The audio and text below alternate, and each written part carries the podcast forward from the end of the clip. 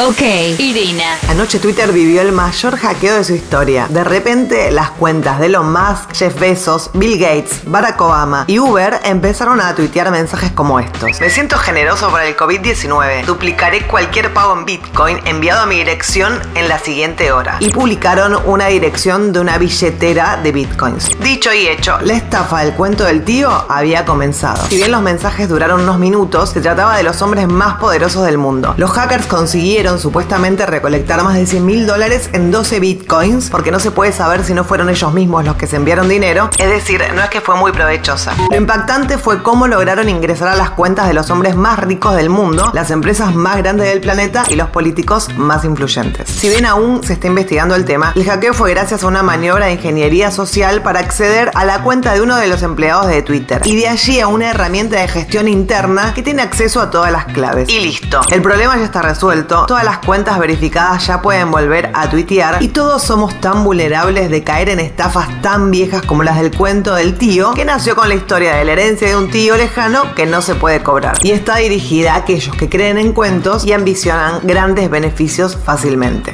Soy Irina Sternik y esto fue una pastilla tecnológica. Pasaron cosas.